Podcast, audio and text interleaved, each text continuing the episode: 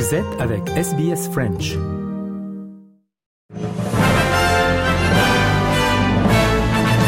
Mesdames et messieurs, bonjour et bienvenue dans votre 3 minutes de ce mercredi 13 septembre. Audrey Bourget aujourd'hui au micro de SBS French News. Le Cancer Council a salué l'annonce du gouvernement qui veut réformer l'industrie du tabac.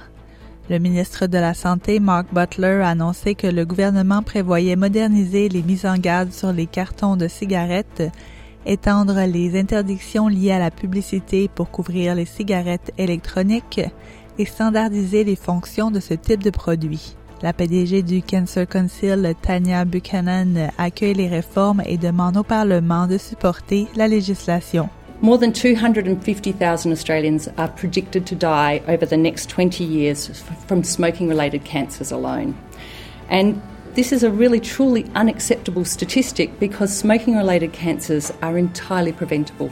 So, Parliament really can and must intervene and support this legislation uh, in order to change the course of that trajectory. Si la législation est acceptée, l'industrie aura 12 mois pour incorporer ces réformes. Qantas a perdu son appel dans l'affaire sur la mise à pied de plus de 1600 travailleurs durant la pandémie de COVID-19. La Cour suprême a maintenu les deux décisions de la Cour fédérale comme quoi engager des sous-traitants comme bagagistes, personnel d'entretien et personnel au sol était illégal. Michael Kane de la Transport Workers Union voudrait voir de sérieuses répercussions pour les membres du conseil d'administration de Qantas. There are serious consequences that should flow from this. Richard Goyder and the board should go.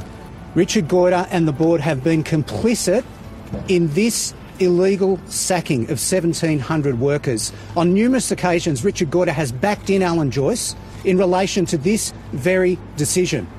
Passons à l'international maintenant en Libye où la tempête Daniel a ravagé la côte est du pays dimanche. Les secours tentent toujours de recenser les victimes. Il y aurait au moins 2300 morts et 10 000 disparus. Après l'effondrement de deux barrages et des glissements de terrain, la ville de Derna est coupée du reste du monde. On écoute Tamer Ramadan, un représentant de la Croix-Rouge dans la région. Il explique au micro de RFI que l'organisation et le gouvernement libyen sont dépassés.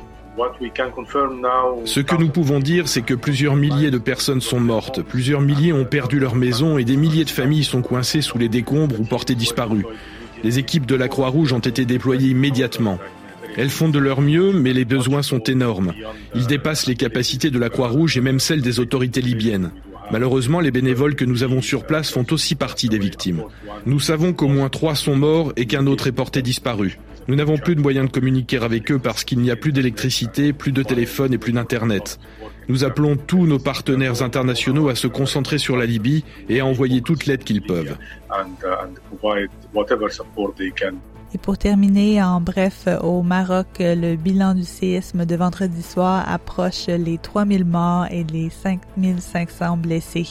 Les secours s'activent toujours sur place, mais les espoirs de retrouver d'autres survivants diminuent. Le roi Mohamed VI a fait sa première apparition publique mardi dans un hôpital de Marrakech où il a rencontré des blessés et fait un don de sang. Voilà, messieurs, dames, pour l'essentiel de l'actualité résumée en trois minutes. Je vous souhaite de passer une excellente soirée. Ma collègue Joanna Cabot sera avec vous demain pour un nouveau bulletin.